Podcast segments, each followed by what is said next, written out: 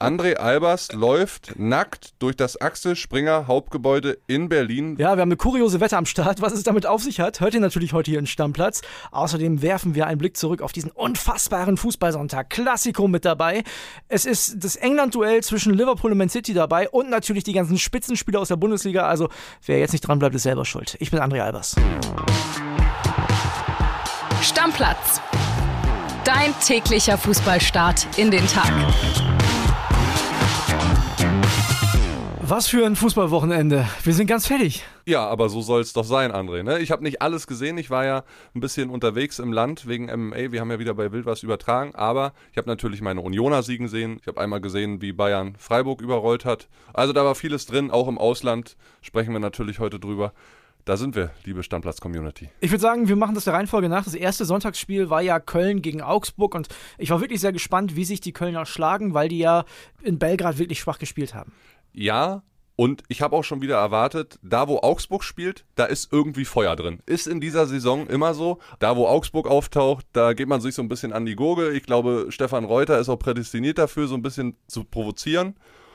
Und Steffen Baumgart hat es natürlich mit sich machen lassen, ne? Ja, dann fangen wir mit dem Thema mal direkt an. Ja, der war auch richtig sauer, ne? Hat dann auch ein paar böse Worte gerufen in Richtung Augsburger Bank. Und ich kann das auch verstehen, weil das kann ja kein Zufall sein, dass die jede Woche in diese Kritik geraten, dass sie eine eklige Truppe sind. Aber ey, das zeichnet die aus, die wollen in der Liga bleiben und vielleicht ist das ihr Mittel. Und so können sie es ja offensichtlich auch. Also auch wenn sie jetzt verloren haben in Köln ja. äh, 2 zu 3, hat es ja trotzdem bisher in der Saison für die Augsburger ganz gut geklappt. Aber lass uns über Köln reden. Die haben es zum ersten Mal in dieser Saison geschafft, nach einer Europapokalwoche in der Liga mal zu gewinnen. Und das nach einem Rückstand. Also die haben Moral gezeigt, die Kölner. Ja, die waren am Anfang schon besser als der FC Augsburg, sind dann aber in Rückstand geraten durch Niederlechner. Und da habe ich schon gedacht, na, mit schweren Beinen kann das klappen für den ersten FC Köln. Dann ja halt noch diese Provokation mit Baumgart. Aber die haben das gedreht. Man muss fairerweise dazu sagen, bei den Augsburgern ist ja in der Innenverteidigung alles ausgefallen. Ne? Das war ja wirklich schwer für die zu kompensieren. Und dann kam Tigges und hat das Ding gedreht. Selber zwei Tore gemacht, dann bei Husin Basic bei dem Tor auch noch mit dran beteiligt gewesen. Also Mann des Spiels auf jeden Fall. Der Junge hat jetzt äh, drei Buden auf seinem Habenzettel in dieser Saison. Ich glaube, das ist mehr als Mokoku und Modest jeweils haben. Hätte Dortmund den vielleicht sogar behalten sollen? Ah, das Kann man jetzt aufmachen, das Fass, ne? Kann man aufmachen, aber ich glaube, die Kölner Spielweise, die war ja in der vergangenen Saison schon auf Modest, also auf Flanken ausgelegt, ne? Und das ist natürlich ein großer, wuchtiger Stürmer, das ist ein anderer Spielertyp. Vielleicht ein Typ Aller, und da haben sie ja jemanden geholt, von dem sie versprochen haben, dass, dass der das reißen kann. Das wird sicherlich auch noch so kommen beim BVB, auf die kommen wir ja gleich auch noch zu sprechen. Ich glaube, der er wäre nicht glücklich geworden in Dortmund. Ja, das kann sein. Da hätte er wahrscheinlich nicht die Spielpraxis bekommen, die er braucht in dem Alter und die kriegt er in Köln. Du siehst ja, wie Steffen Baumgart ihm vertraut, aber auch einem Dietz, der ja irgendwie aus der eigenen Jugend jetzt hochgeschossen gekommen ist auf einmal. Den hat ja keiner erwartet, wie Phoenix aus der Asche. Also ich bin sehr gespannt, wie sich die Stürmersituation in Köln weiterentwickelt und wie sie es auch die nächsten Wochen machen werden. Wir haben ihnen ja so ein bisschen eine kleine Mini-Krise angedichtet ja. unter der Woche. Die haben sie jetzt erfolgreich bekämpft mit dem Sieg und es war ein wichtiger Erfolg für die. Ja, Lass uns weitermachen dann. Genau, war, war, moralisch auf jeden Fall stark. Ja, weiter geht's mit deinen Unionern, ne? dem Tabellenführer der ersten Fußball-Bundesliga. Ja, und wir haben jetzt eine Wette am Laufen. Ne? Also du läufst einmal, wenn Union Berlin deutscher Meister wird, das halten wir hier jetzt nochmal fest in diesem Podcast, Leute. André Albers läuft nackt durch das Axel Springer Hauptgebäude in Berlin, wenn Union Berlin deutscher Meister wird. Wenn es nicht passiert, kriegt André einen Hunderter von mir. Auf die Wette habe ich mich gerne eingelassen. Vor vielen Zeugen, nicht nur euch da draußen, sondern auch hier vielen Kollegen und Kolleginnen im Axel Springer Großraumbüro von Bildsport. Also, wir haben Handschlag gemacht, mein Lieber. Absolut, absolut. Also ich muss dazu sagen, ich konnte dieses, da hat dann äh, der Prinzchef Walter Straten und du, ihr habt philosophiert, wie das sein kann, wenn Union dann Meister wird und so. Ich konnte das nicht ertragen. Ich habe nicht philosophiert. Ich konnte Walter war äh, voll des Lobes über Union. Ich, ich habe mich gefreut. es nicht ertragen. Ich habe dann gesagt, das wird niemals passieren, sonst renne ich hier nackt vom ersten bis zum 19. Stock. Nimm immer die Treppe, habe ich gesagt. Wenn wir das Bild nicht festhalten müssen, dann müssen wir wahrscheinlich so einen Bohrradanzug nehmen, aber keine Sorge, für dich ziehe ich auch nochmal komplett blank. Ich freue mich jetzt schon, wenn du so ab dem 25., 26. Spieltag, wo Union vielleicht dann noch, das ist mein Wunschgedanke, sechs, sieben Punkte Vorsprung hat, langsam immer jeden Samstag mit Schweißperlen auf der Stirn hier sitzt, scheiße, es kommt immer näher. Und soll ich dir was sagen? Wenn ich die Wette gewinnen sollte, wovon ich ganz fest ausgehe, und du ehrlicherweise wahrscheinlich auch, dann werden wir die 100 Euro nehmen und mit dem Gewinner des Tippspiels ordentlich einen drauf machen. Das ist noch besser, der wird ja dann eingeladen. Genau. Ne? Ja, aber lass uns ein bisschen zum Spiel kommen. Union sehr gut aus dem Startlöchern gekommen, offensiv wirklich mutig gewesen, dann belohnt worden. Klar, großer Torwartfehler von Gregor Kobel. Da merkst du, er hat die letzten Wochen natürlich nicht gespielt, Ja. war verletzt, so das kann man dem nicht übel nehmen. Der ist ansonsten ein großer Rückhalt für Borussia Dortmund, finde ich, in der ersten Saison äh, gewesen auch. War jetzt unglücklich, dass er aus dieser Verletzung rauskam, aber natürlich ein super Start für Union. Absolut. Man muss dazu sagen, der Kobel hatte vorher noch eine Szene, da sah er auch schon nicht gut aus, hat er den Ball fallen lassen. Da dachte ich schon, na, hat er irgendwas, irgendwie Probleme, körperliche Probleme oder so? Dann das, das Tor, wo er sehr, sehr unglücklich aussieht. Ja, war nicht sein Tag. Aber das hast du halt auch manchmal. Das Problem beim BVB ist, was ich so ein bisschen sehe, die haben das zu oft. Und deswegen meine These an der Stelle, Meisterrennen, da sind die, haben die gar nichts mit zu tun in dieser Saison. Kontinuität fehlt, ne? Komplett, denen fehlt die Konstanz. Und ich finde, André, man darf Edin Terzic, auch wenn er ein schwarz-gelbes Herz hat und die Fans dort begeistert, auch jetzt mal in Frage stellen. Ich meine, der BVB hatte vergangene Saison nach 10 Spieltagen 24 Punkte unter Marco Rose auf dem Konto. Jetzt sind es 16. Hätten sie jetzt die 24 Punkte, wären sie Tabellenführer und 5 Punkte vor Bayern München. Ja, genau. Also muss man auch ehrlicherweise mal sagen, ich nehme den Edin Terzic noch mal ein bisschen in Schutz, weil die haben sich das natürlich auch vom Kader her ein bisschen anders vorgestellt. Ne? Die haben immer wieder Ausfälle. Jetzt ist Modest auch noch vor dem Spiel Ja, aber ausgefallen. Ausfälle, André, gab es letzte Saison unter Marco Rose auch ohne Ende. Und wenn du jetzt mal siehst, gestern hat das taktisch mit einer Dreierkette hinten probiert, Hummels, Schlotterbeck, Süle zusammen. Das ist verpufft. Ja, ja, es hat gar nicht geklappt. Und man muss, wie man das verteidigt, haben die Unioner ja gezeigt. Das können die ja perfekt. Erst sechs Gegentore, das ist ja unglaublich. Ja. Und die haben gezeigt, wie man dann auch eine Führung dann äh, über die Zeit bringt. Du hast Auch indem sie gelaufen sind, André. Ja. Union Berlin hat gestern Saisonrekord in der Bundesliga hingelegt. 125,2 Kilometer ist die Truppe gelaufen.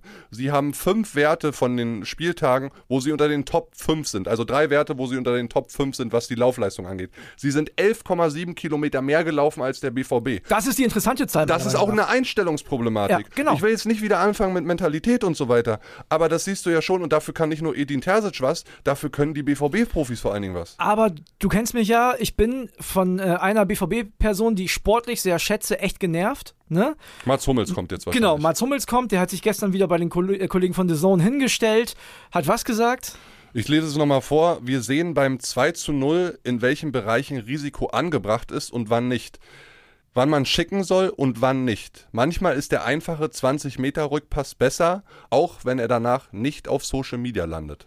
Also wieder so eine Mitspielerkritik, ne? Also Schönspielerei, wo man dann was Cooles uploaden kann bei Instagram, wo die Fans einen für feiern und so weiter.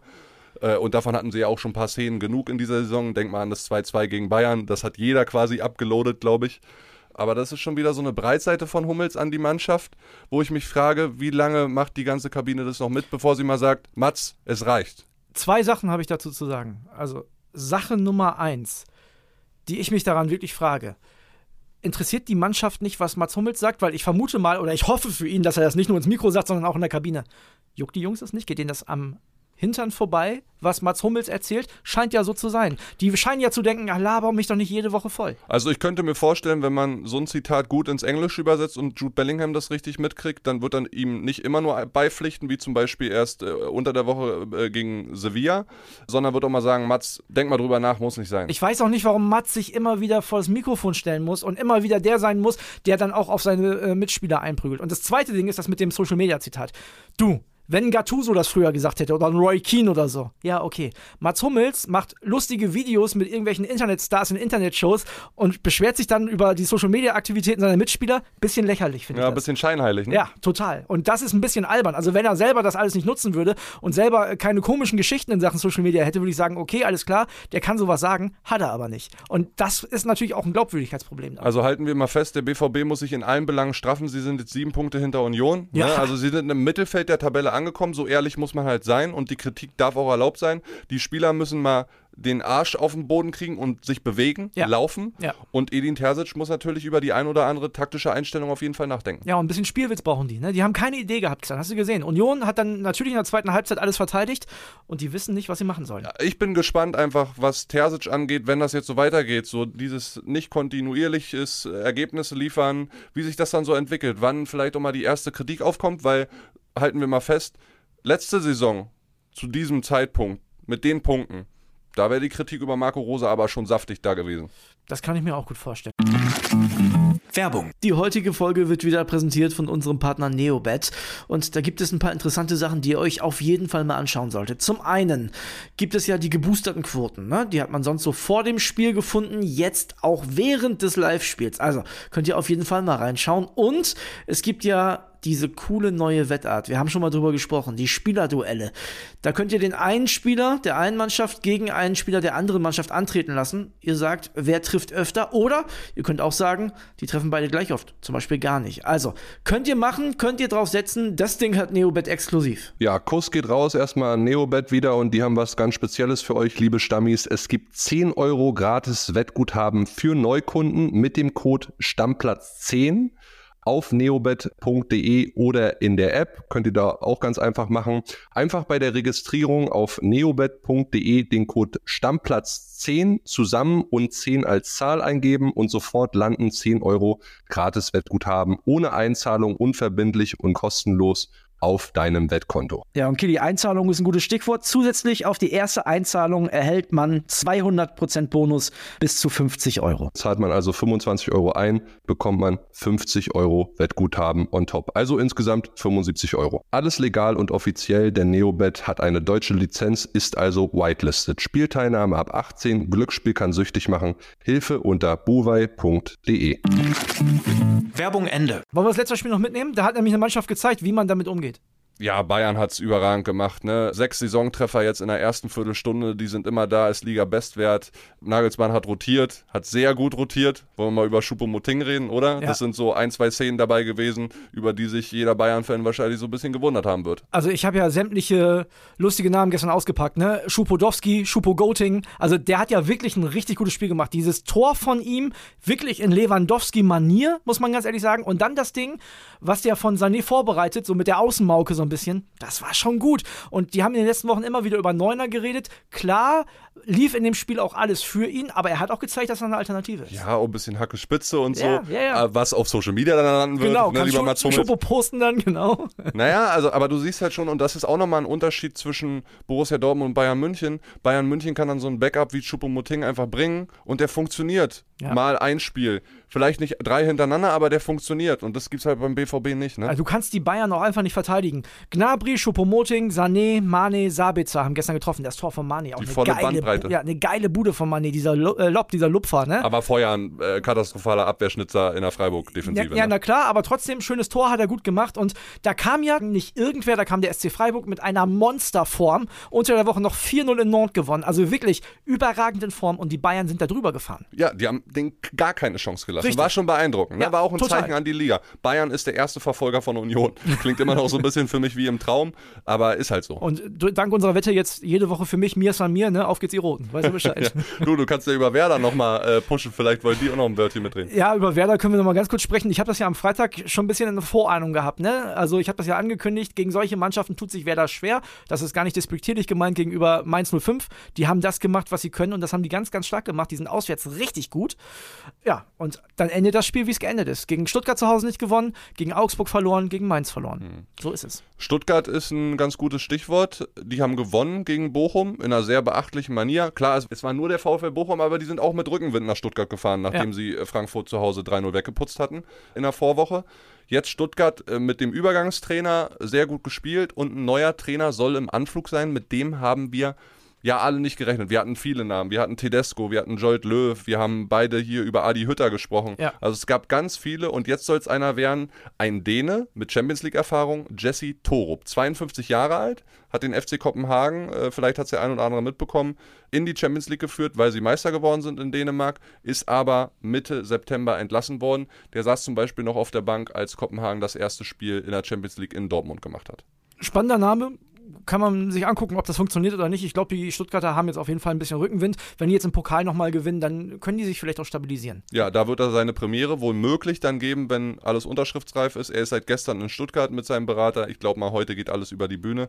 Dann kann er am Mittwoch gegen die Bielefelder, spielen sie ja die Stuttgarter, sicherlich schon mal auf der Bank Platz nehmen. Pokal, gutes Stichwort. Das vielleicht letzte Spiel, wieder mal letzte Spiel von Frank Kramer. Ja, über den müssen wir auch nochmal reden. Also warum Schalke sich da immer noch ziert, mir ist es unerklärlich. Äh, vielleicht will Thomas Reis noch nicht oder vielleicht geht es da noch um den einen oder anderen Euro. Man weiß es alles nicht. Ja. Müssen wir mal gucken, wie sich das entwickelt. Aber das war ja wieder eine blutleere Vorstellung. 0 zu 3 zu Hause gegen Hoffenheim. Boah. Ja, und dann reden die sich das schön mit einer Halbzeit stark gespielt und danach kann man den Trainer nicht entlassen. Ich bitte euch. Also sorry, die haben in zehn Spielen einmal gewonnen. Ich Ja. bitte euch. Ja, also wie gesagt, es wird eine spannende Pokalwoche. Die spielen wieder gegen Hoffenheim. Da kann es wieder Sänge geben und dann danach muss aber vielleicht auch Schluss sein.